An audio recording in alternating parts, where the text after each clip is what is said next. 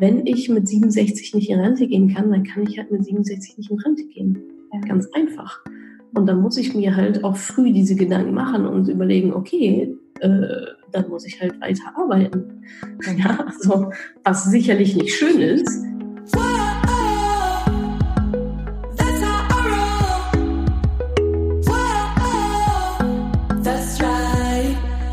Salü, salü, salü, ihr Money Pennies. Es ist Dienstag, das heißt Podcast-Tag. Heute hört ihr ein Gespräch mit mir und Julia und Nadine von Ordnung Hoch 2. Schaut mal auf deren Website vorbei, da haben die ganz tolle Ordnungstipps und natürlich auch einen Podcast. Und wir reden darüber, ja, über Ordnung in den Finanzen, über Rentenlücke, warum dein Rentenbescheid lügt und wann man am besten anfangen sollte, damit seine Finanzen in den Griff zu bekommen.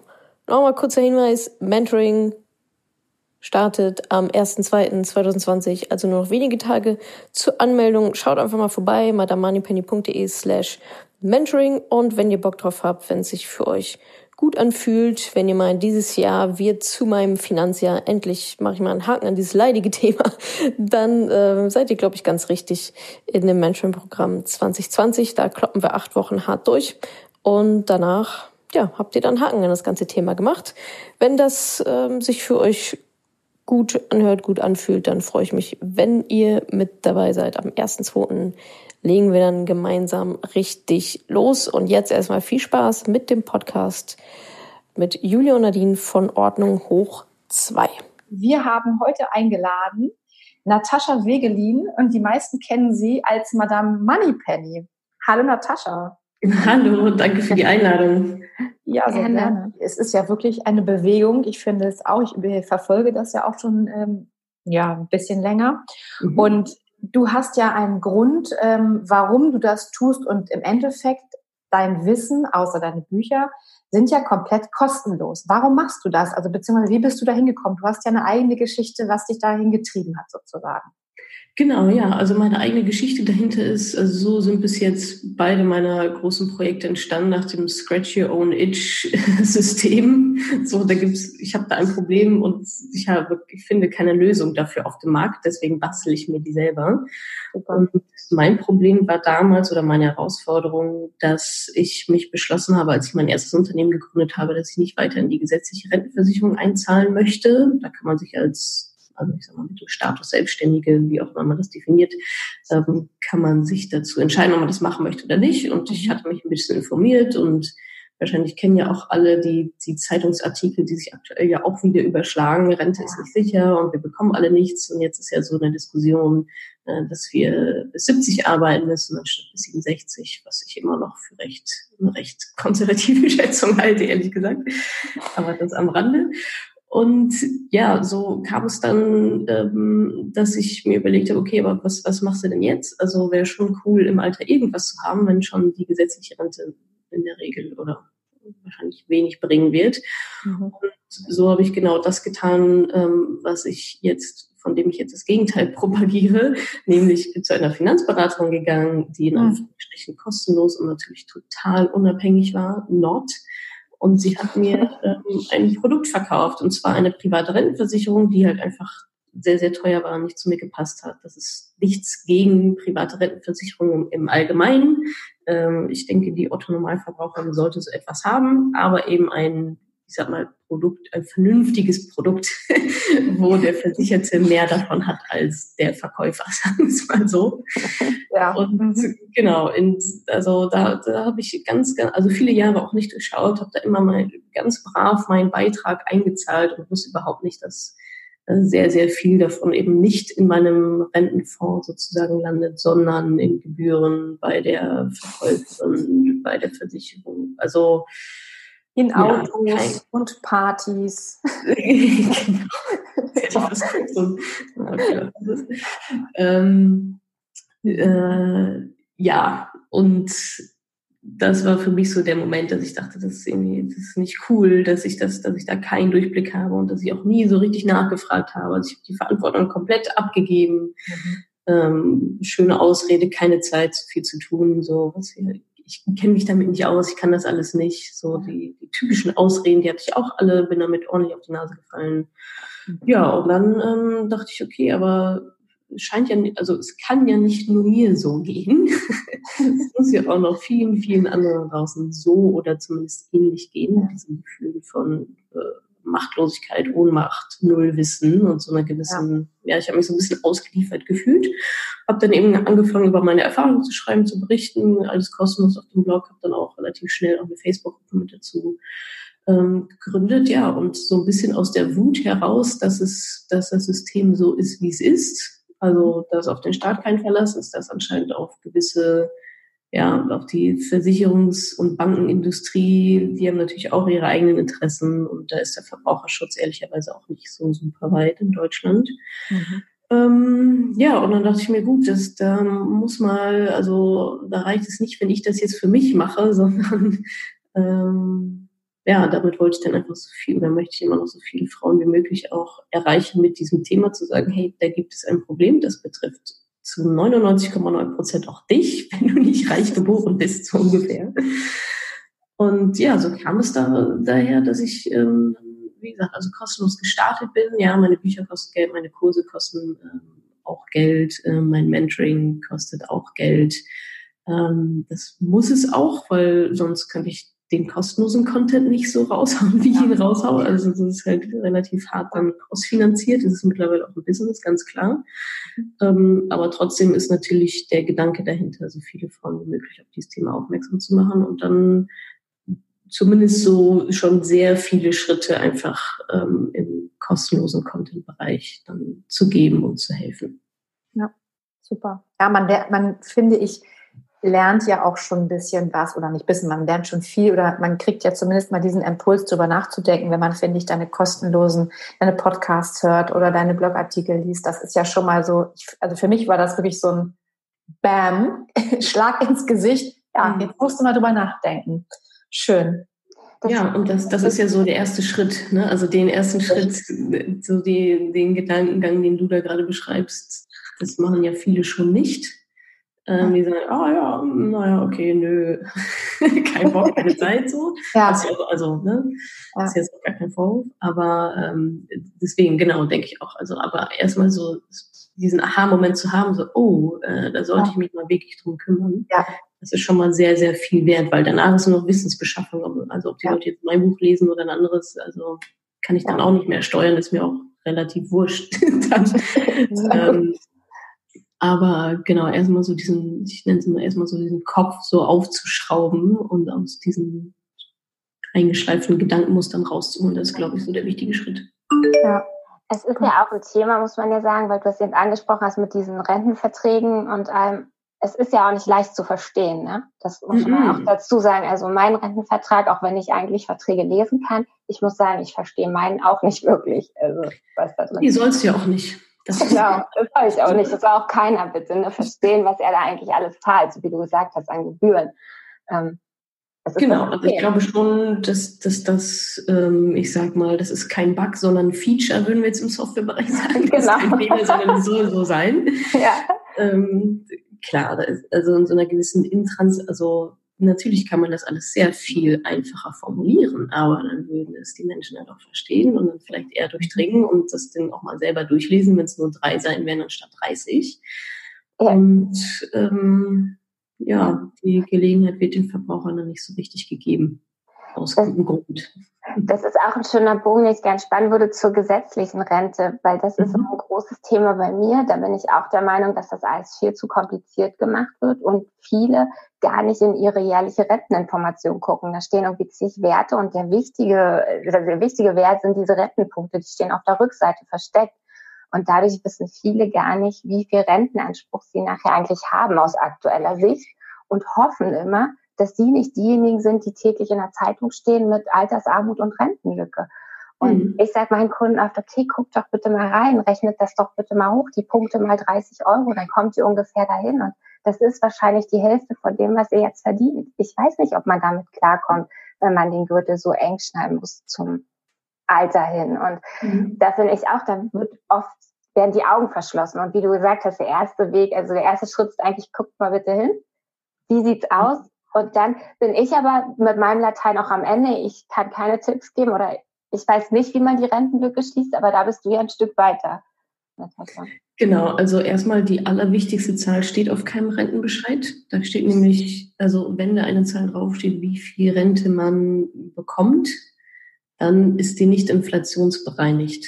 Ja. Wenn aber steht von, du herzlichen Glückwunsch, Sie bekommen im Alter 2000 Euro, dann ja. sind das jetzt 2000 Euro, aber mit einer Inflationsrate von zwei Prozent und so weiter kannst du da mal locker einiges von abziehen. Ja. Also das ist nicht das Geld, was, äh, also das ist, also das ist eigentlich völliger Humbug, was da drin steht. Das stimmt. Ja was genau. man eigentlich mal tun sollte. Und das ist auch ähm, immer dann quasi so der erste Schritt in meinen Kursen und so weiter. Da gibt es kostenlose Online-Rechner. Ne? Es gibt so einen Brutto-Netto-Rechner. Ich glaube, der heißt sogar brutto-netto-rechner.de mhm. oder so. Und dann ähm, Rentenlücke ausrechnen und dann kann man da gewisse Parameter eingeben, Gehalt und wie lange man arbeitet und so weiter. Und dann spuckt er einem schonungslos die Rentenlücke aus. Und die ist bei mir beispielsweise, ich habe mal Spaß haben wir mal über 2000 Euro. Jetzt zahle ich natürlich auch nichts ein. Ja, ich bin nicht gesetzlich rentenversichert. Mhm. Ähm, aber obwohl, nee, ist ja Quatsch. Genau. Also der Rentner weiß ja, der Rentner, der Rechner weiß ja nicht, dass ich nicht versichert bin. Also ich habe da natürlich mein, mein normales Gehalt und sowas halt eingegeben. Mhm.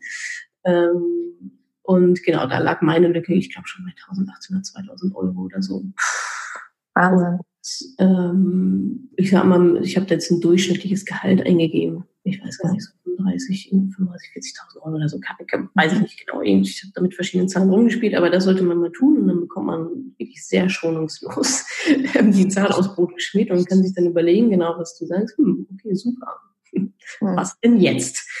Und ja, dann geht es darum, diese, diese Lücke zu schließen und da gibt es im Endeffekt zwei Instrumente dafür. Einmal private Rentenversicherung die mhm. halt dafür da sind, um wirklich so die absolute Grundsicherung zu sichern. Und damit meine ich Miete im Alter, ähm, Lebensmittel und so weiter. Also das war Versicherung, also das, was ich wirklich zum, ich sag mal, Überleben brauche. Da muss man sich dann natürlich vorher ein paar Gedanken zu machen, ähm, wie viel Miete ähm, ich sage immer, geh von dem aus, was du halt jetzt bezahlst und wird schon irgendwie hinkommen, plus minus. Da kommt jetzt auch nicht auf 3,50 Euro an. ähm, also sich zu überlegen, okay, welche Ausgaben habe ich jetzt gerade für meine Grundsicherung, die zu nehmen. Ähm, und das sollte von einer privaten Rentenversicherung dann im Idealfall geklärt werden, weil die zahlt immer, die, das ist, ich sage mal, relativ sicher und dann ist ja aber noch die Frage, okay, jetzt so ein bisschen schönes Leben. Ich will jetzt nicht in einem, also vielleicht ja, möchte ich mein Leben auch ein bisschen mehr genießen können im Alter.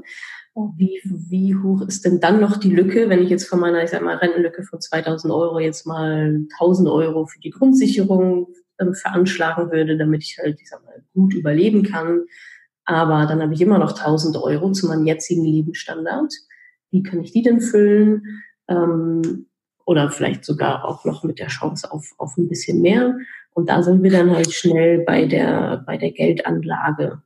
So, ja. das ähm, ist bei mir dann Börse, Aktien, ETF, also Aktienprodukte, Investitionen an der Börse, können sicherlich auch Immobilien sein. Da bin ich immer so ein bisschen, ja, ist dann recht, wird dann schnell zu einem emotionalen Thema. Ne? Da muss das Eigenheim auf einmal irgendwie 13 Balkone haben. So. Die, die Küche muss riesig sein, obwohl wir es ja. uns eigentlich gar nicht so richtig leisten können. Also das Klammer, also Immobilien klammer ich immer ganz gerne so ein bisschen aus für die Otto-Normalverbraucherinnen. Da braucht man ja auch erstmal ein bisschen Startkapital und so weiter.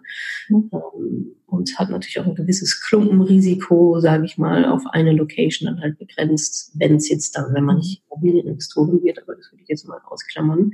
Ja, und dann ist man relativ schnell bei, ähm, ja, bei der bösen, bösen Börse.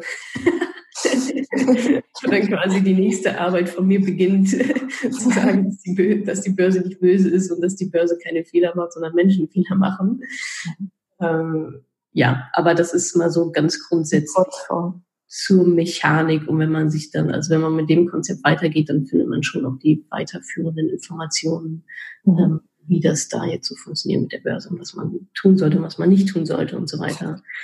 Und ähm, das ist dann halt eben auch komplett der Inhalt meiner, meiner Kurse oder auch meines Mentorings, so von, oh, wie viel Geld brauche ich eigentlich? Was habe ich eigentlich gerade? Hin zu, oh geil, ich habe einen Finanzplan aufgestellt, ohne es zu wissen, so, äh, über die nächsten 30, 40 Jahre und ich weiß genau, was ich tun muss, äh, um diese Lücke zu schließen oder um, keine Ahnung, vielleicht sogar schon früher aufzuhören zu arbeiten. Und ähm, habe dann auch schon direkt ähm, meinen ETF-Sparplan angeschmissen und alles läuft. Also das ist dann so mein, ja, so das Endziel meiner Kundinnen, wo ich sie halt hinbringen möchte. Also nicht nur zu sagen, hey, du musst das tun, sondern zu zeigen, wie es denn dann auch geht, so in die Hand zu nehmen. Und der Abschluss ist dann tatsächlich nach langer Vorarbeit, ein, paar, ein paar Stunden Vorarbeit, dann, okay, cool, äh, Haken dran, als geregelt. Äh, jetzt lass mal wieder die schönen, die schönen Dinge des Lebens tun. Super. Also wir haben ja rausgehört, man kann was tun, man kann, muss sich nicht nur auf die Rente verlassen und meckern und sagen, ich habe später kein Geld, ich muss noch mehr arbeiten, ich muss mein Geld zusammenhalten und so weiter, sondern man kann aktiv was tun, ohne irgendwie abzuwarten, bis ich in die Rente gehe. Aber dann ist es ja so, also ich bin 42, da mache ich mir jetzt schon diese Gedanken, die du dir auch mal in einer Folge gemacht hast. Ähm, ich äh, gehe ja mit Mitte, Ende 60 in Rente. Ähm, wenn ich jetzt noch nicht angefangen habe, dann lohnt sich das ja nicht mehr. Mhm. Ähm, wann sollte man denn anfangen? Also ja, was sagst also du Thema? Diesen, diesen, ich sag mal, Vorbehalt höre ich mit allen Altersgruppen. Ja. Schön. Anfang 30 bis zu, ich bin ja schon Anfang 60 und natürlich ja. das je weiter nach hinten auf der Skala, desto mehr machen diese Bedenken ja. Sinn oder sind berechtigter als vielleicht ein bisschen bei den Jüngeren. Mhm.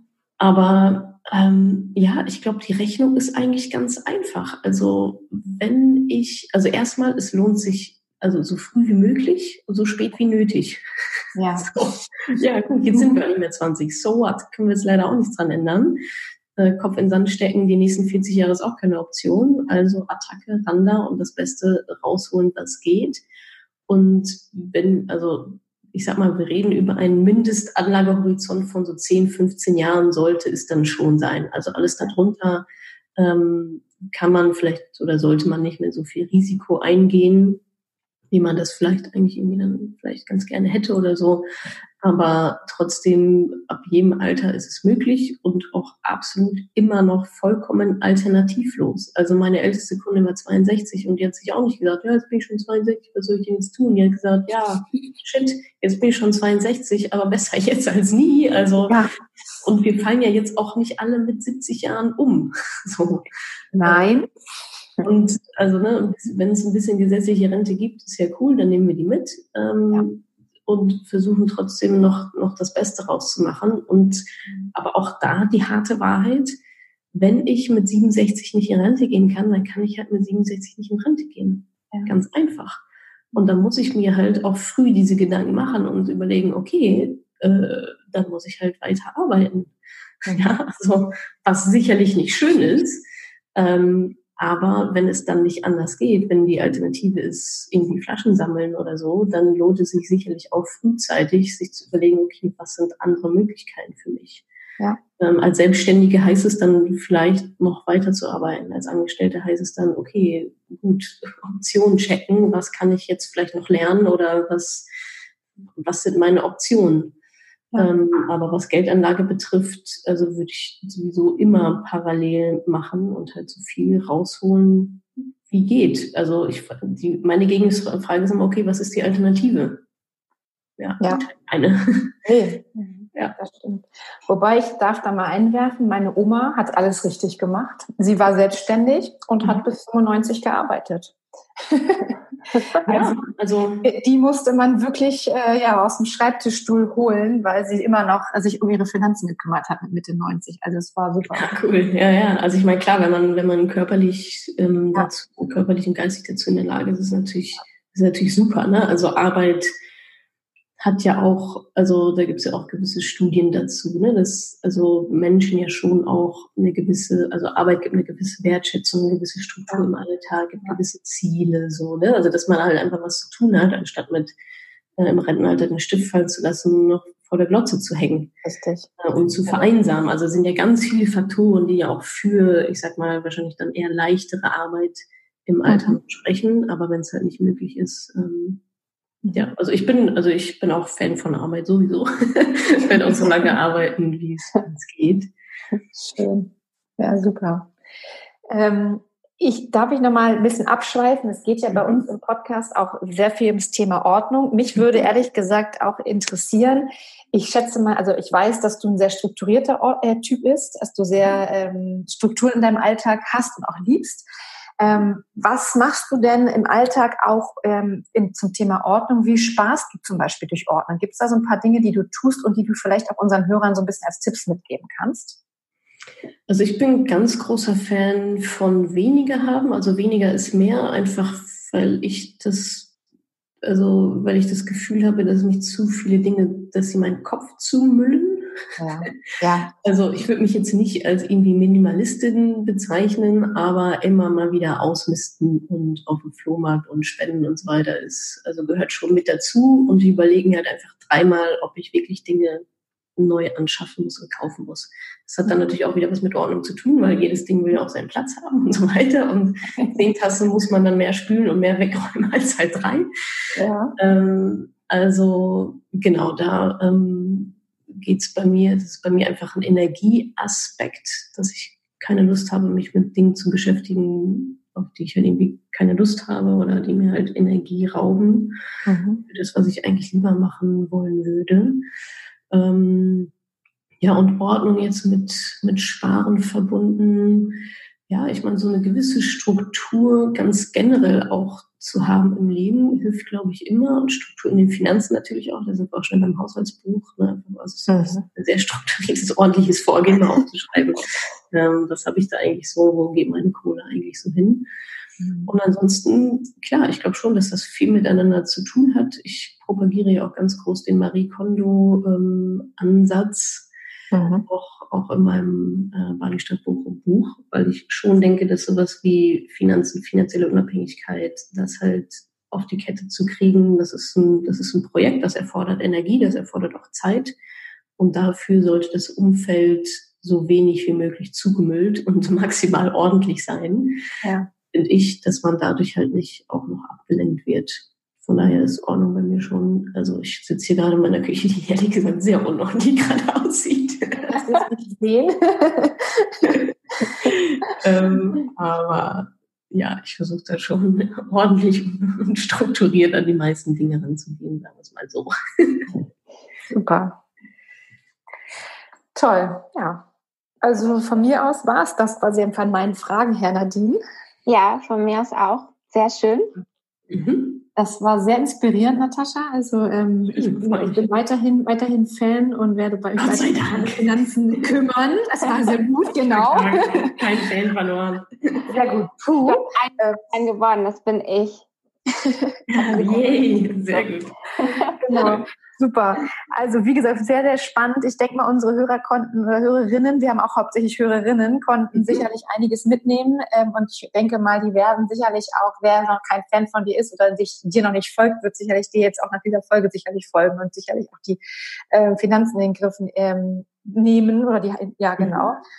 Und ähm, ja, ich wünsche oder wir wünschen dir weiterhin viel Erfolg mit dem, was du tust. Ich finde es super und ähm, dass weiterhin Danke. Viele mhm. Frauen, äh, ja, kein äh, Problem später mit ihren Finanzen haben. Genau. Ja, genau. Gut. Ja, danke für die Einladung nochmal, fürs Gespräch. Hat Spaß gemacht. Schön. Mhm. Super. Danke, Natascha. Bis bald. Jo, bis bald. Tschüss. Ciao. Ja, super, Nadine. Das war ja total spannend. Ähm, ich denke mal, ne, jetzt habe ich dich wahrscheinlich auch überredet oder beziehungsweise Natascha hat dich überredet dazu, dass du wahrscheinlich sicherlich jetzt auch mal ihr Buch liest. Oder ihr Auf jeden Fall. oder mit dem Podcast anfangen oder so. Also ich glaube, da ist, also mein Ansatz ist ja auch, dass eigentlich für jeden was dabei sein soll, für die Audiotypen, für die visuellen Typen, wer lieber liest. Ähm, ja, deswegen ist es auch so breit gefächert. Danke, dass du diese Podcast-Folge angehört hast. Wenn dir mein Podcast gefällt, abonniere ihn doch einfach mal direkt, damit du keine neuen Folgen mehr verpasst. Und hinterlasse auch super, super gerne eine Bewertung. Das würde mir wirklich sehr viel bedeuten. Also fix abonnieren, gerne direkt bewerten. Vielen, vielen Dank und bis zur nächsten Folge.